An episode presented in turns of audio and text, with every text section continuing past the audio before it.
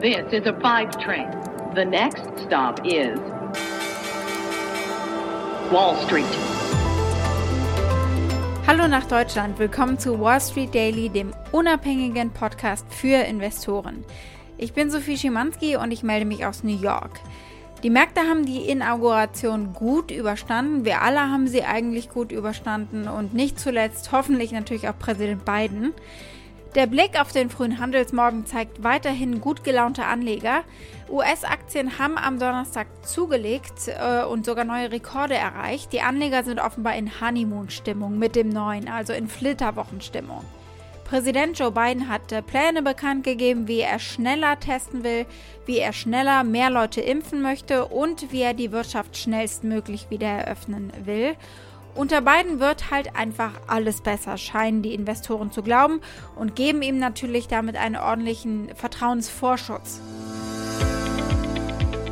Für frischen Schwung sorgt aktuell der neue US-Präsident Joe Biden. Die Börsen weltweit setzen auf ihn und seine Regierung. Das zeigt eben auch, mit welchen Vorschusslorbeeren Joe Biden in seine Amtszeit startet. Es gibt auch noch einen Börsengang eines deutschen Unternehmens heute. Das Ganze sieht nach einem großen Erfolg aus. Das Unternehmen wird mit mehr als 2,2 Milliarden Dollar bewertet. Aber nicht in Frankfurt bei Ihnen, sondern in New York. Warum denn das?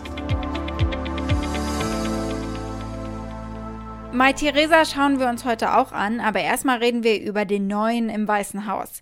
Wir gucken drauf, äh, was zu erwarten ist an der Börse beim ersten Jahr von Joe Biden.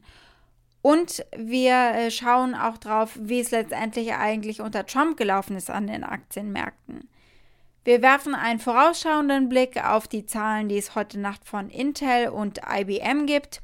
Und äh, die Aktie des Tages, wie vorhin angekündigt, ist eben My Theresa. Soweit die wichtigsten Themen der heutigen Ausgabe. Den gesamten Podcast hört ihr als Pioneer auf thepioneer.de oder in eurer Lieblings-Podcast-App. Wenn ihr noch nicht an Bord seid, dann ändert das doch, ich würde mich freuen.